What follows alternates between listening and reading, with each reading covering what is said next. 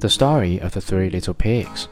Chapter 6 At the fair, the little pig bought a butter churn and was on his way home with it when he saw the wolf coming. Then he could not tell what to do.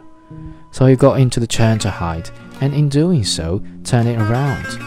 So it began to roll and rolled down the hill with the pig inside it, which frightened the wolf so much that he ran home without going to the fair. The next day, the wolf went to the little pig's house and told him how frightened he had been by a great round thing which came down the hill past him. Then the little pig said, Ha! I frightened you, did I? I had been to the fair and bought a butter churn, and when I saw you, I got into it and rolled down the hill. Then the wolf was very angry indeed, and declared he would eat up the little pig right that minute, even if he had to get down to the chimney to catch him.